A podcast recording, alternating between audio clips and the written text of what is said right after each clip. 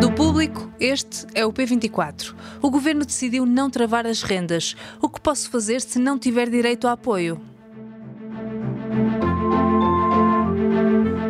Foi ao encontro das reivindicações dos proprietários e decidiu não impor qualquer travão à atualização das rendas em 2024. Em vez disso, vai atribuir um apoio diretamente aos inquilinos que sejam afetados por estes aumentos. O apoio extraordinário que já é atribuído atualmente é reforçado em função do aumento da renda, mas este apoio chega a uma fatia limitada do universo de inquilinos em Portugal. A maioria poderá ver a renda aumentar a partir de janeiro do próximo ano em 6,9% o valor mais elevado dos últimos 30 anos. Mas este aumento é inevitável para todos os inquilinos que não tenham direito ao apoio do governo? Ou há formas de atenuar o aumento ou até de o evitar? Neste P24 vou conversar com o Pedro Ferreira Esteves, editor de Economia do Público. Eu sou Inês Rocha e este é o P24. Pedro, bem-vindo ao P24. Obrigado. Na quinta-feira saiu a tão aguardada legislação que regula o mercado do arrendamento em Portugal. Resumidamente, o que é que muda? O que ficou definido foi o, o, a atualização uh, das rendas uh, para 2024.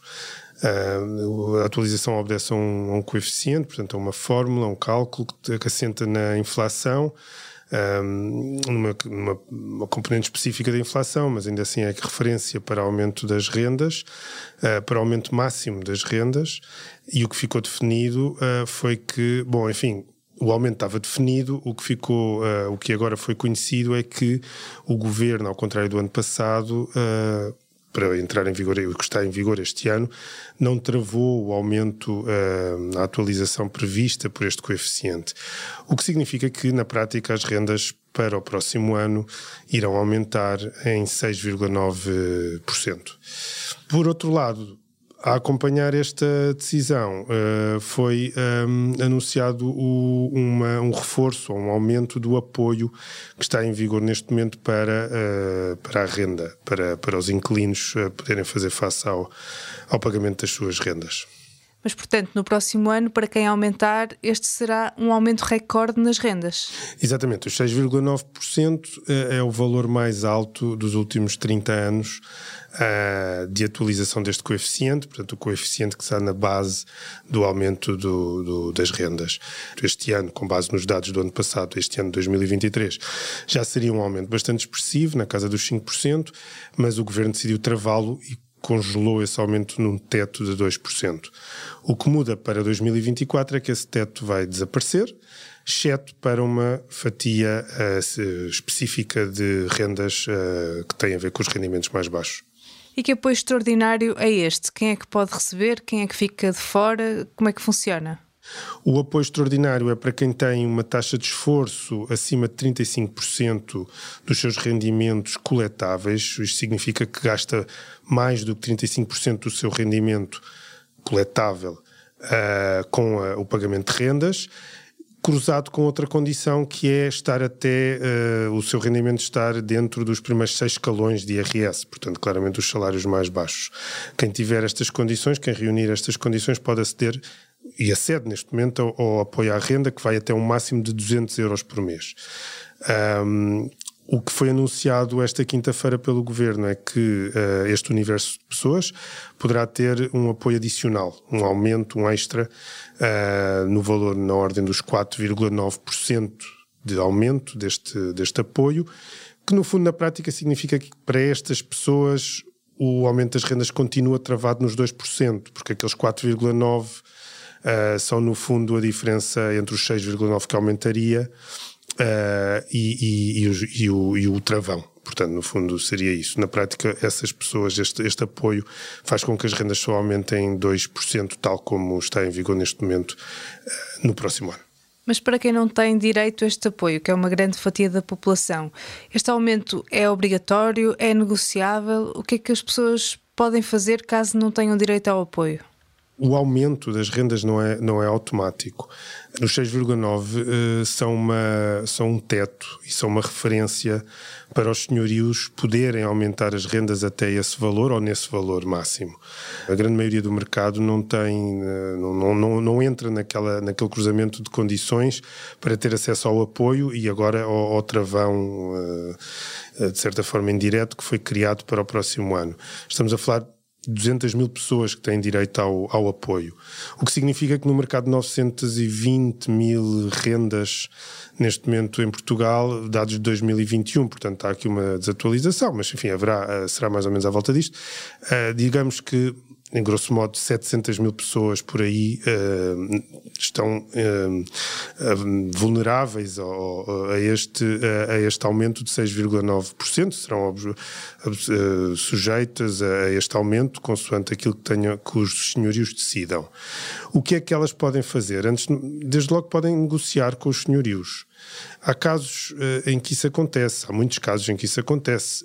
Um, as histórias de extremos, tanto de um lado como do outro, são histórias não, não, não, são a maioria, portanto, são, são casos extremos. Por exemplo, um senhorio que, que é particularmente uh, agressivo e, portanto, aumenta sem discussão e, portanto, e até faz pressão para, para as pessoas saírem das casas porque quer aumentar uh, e quer pôr as rendas de acordo com, os, com, com o valor do mercado, que neste momento sabemos também está em valores recorde para novas rendas ou os inquilinos que abusam da sua relação de confiança com os senhorios e vão não pagam as rendas e vão-se perpetuando nas casas e usando todos os mecanismos que podem para, para oferecer. Isto são extremos. No meio existe uma grande, uma grande quantidade de pessoas que está nesta relação, que é uma relação eh, formal, legal, mas que também se baseia na, em confiança, uma relação de confiança, e portanto essas pessoas têm aqui alguma margem Uh, para, sempre tiveram, e agora, num, num cenário tão extremo como o que se vizinha para 2024, com este aumento, o maior em 30 anos, é, uh, têm aqui margem para poder negociar. E há várias soluções que podem apresentar aos senhorios, um, e, e, e, independentemente do valor ser os 6,9%.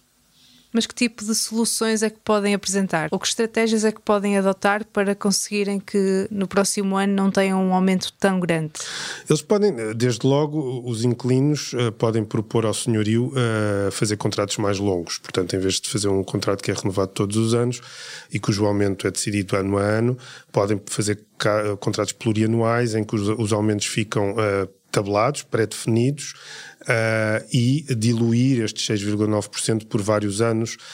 Eventualmente, no final desse contrato plurianual, se calhar os aumentos até vão ser, se a inflação atenuar, baixar, se o BCE conseguir que a inflação baixe, um, as rendas também baixarão, os aumentos das rendas ficarão mais uh, contidos e, portanto, eventualmente, nesse, no fim desses contratos, os senhores podem garantir, porque tem que se dar, há, há, que dar alguma contrapartida aos senhores para aceitarem isto, podem garantir uma previsibilidade que terão as rendas sempre a aumentar a um valor estável e que eventualmente no final, vamos imaginar, de 5 anos, terão então uns aumentos que até podem vir a ser acima do, do coeficiente de atualização, mas que servem para compensar agora um, um aumento mais contido. Isso é uma solução que existe já no, no mercado, no terreno e que que depende sempre da, da boa fé negocial entre as duas partes, porque é também do interesse dos senhorios que, que, não, não, que os inquilinos tiverem uma boa relação e uma relação estável, não sofram uh, uh, incerteza financeira e, portanto, possam ter ali algum problema de ruptura nos seus, no, nos, nos, seus rendimentos e ter ali algum problema que depois não lhes permita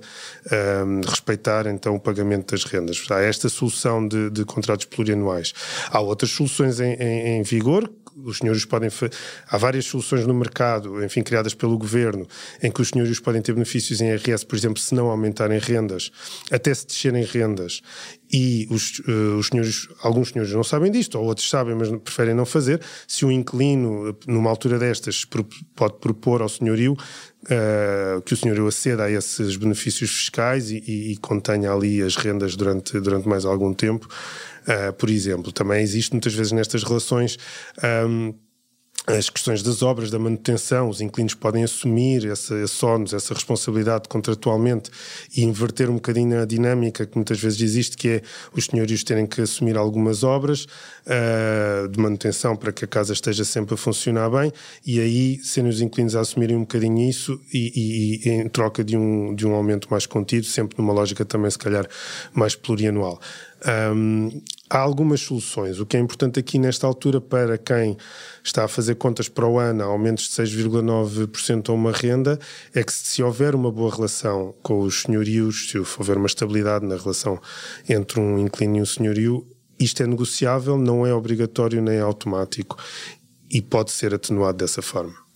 Mas para ficar claro, estamos então dependentes sempre da boa vontade dos senhorios. Sim. Não há aqui nada obrigatório, é simplesmente uma questão de, de diálogo. Exatamente. Isso é um bocadinho eh, aquilo também que, que o governo não que tenha usado esse argumento porque é difícil politicamente, mas na, na medida e no que surpreendeu nesta medida foi, um, foi o governo ter cedido uh, àquilo que, os, que era o argumento dos proprietários. Aliás, esta solução foi proposta pelos proprietários, nós já noticiámos isso um, durante as reuniões que tiveram com, com a Ministra da Habitação e foi exatamente esta a solução adotada. Poderia haver outras, aliás, o Primeiro-Ministro Uh, referiu, quase de forma bastante genérica, uh, publicamente, que poderia haver uma solução de adaptar o travão a, a, ser um travão progressivo, adaptado aos rendimentos dos, dos, uh, dos inquilinos. Isso acabou por não acontecer de forma gradual, progressiva, há ali um travão até ao sexto escalão e a partir daí é, é livre. Mas, portanto, o governo o que faz aqui é um bocadinho passar esse ónus da decisão do preço, do valor, do aumento da renda para a esfera da negociação privada e particular. E uh, inverter completamente a lógica que está em vigor neste momento, em 2023, que é um travão imposto, neste caso pelo Estado. É um travão que os proprietários, contra o qual os proprietários, enfim, que foi contestado pelos proprietários, com o argumento também de que existe uma lei, a lei é para cumprir, deixem aos privados a, a, a sua negociação, a, a aplicação dessa lei e o Estado apenas faça cumprir a lei. Portanto, não imponha um preço tabelado, um travão uh, àquilo que deve funcionar como uma lei de mercado. Enfim, é, uma, é, um, é um argumento e é uma possibilidade, mas é claramente também uma, uma interpretação que se pode fazer desta, desta decisão do governo. O Estado protege as pessoas com rendimentos mais baixos e a partir daqui é o momento dos, dos privados negociarem entre si uh, um eventual aumento, mas claro, sempre assumindo a boa fé da relação e também a, a disponibilidade dos, dos senhorios. Pedro, muito obrigada. Obrigado. Pedro Ferreira Esteves, editor de Economia do Público. Esta segunda-feira não perca uma entrevista do ex-secretário de Estado Hugo Mendes e Frederico Pinheiro, antigo adjunto do Ministério das Infraestruturas, à jornalista Ana Sá Lopes, por ocasião do lançamento do livro de ambos, Patos Desalinhados Não Voam. Os ex-governantes dizem que é um erro o Estado alienar a maioria da TAP, numa altura em que o Presidente da República chumbou o diploma da privatização da TAP. Este episódio foi conduzido e editado por mim, Inês Rocha. A música música é da Ana Marcos Maia. Tenham um bom dia e uma boa semana.